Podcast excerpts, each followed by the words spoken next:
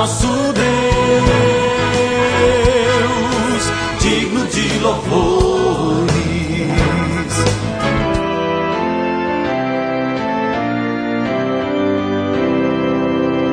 Olá, amados em Cristo, a paz de Jesus a todos vocês. Estamos começando o nosso novo alvorecer, trazendo para você hoje a palavra de 2 Pedro, no capítulo 1, versículo 16.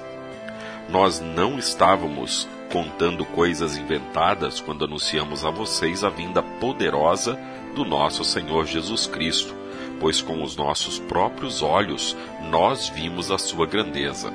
O Novo Alvorecer é um programa da Igreja Evangélica Luterana do Brasil.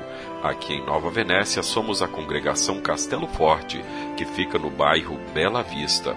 E o tema de hoje é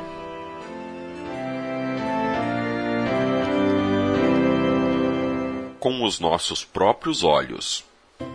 Quando o apóstolo Pedro escreveu a respeito da grandeza da obra da salvação que Jesus conquistou em favor de toda a humanidade, ele foi enfático ao afirmar que foram os seus próprios olhos que viram tudo o que aconteceu com Jesus, enquanto ele esteve aqui neste mundo.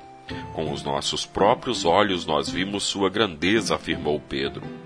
O valor de uma testemunha ocular continua sendo inquestionável. Onde existem testemunhas, fica muito mais fácil descobrir o que de fato aconteceu.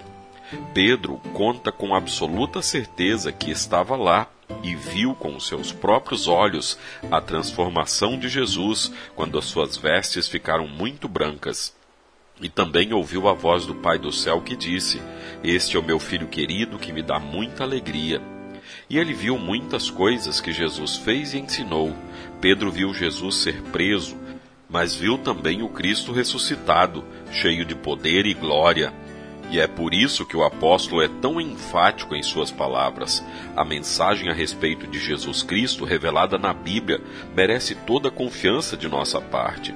Os apóstolos viram e testemunharam como Deus planejou e salvou a humanidade.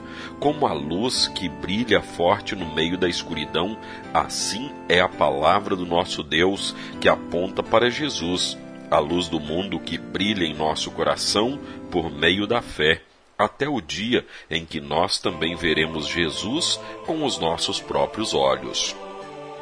Oremos.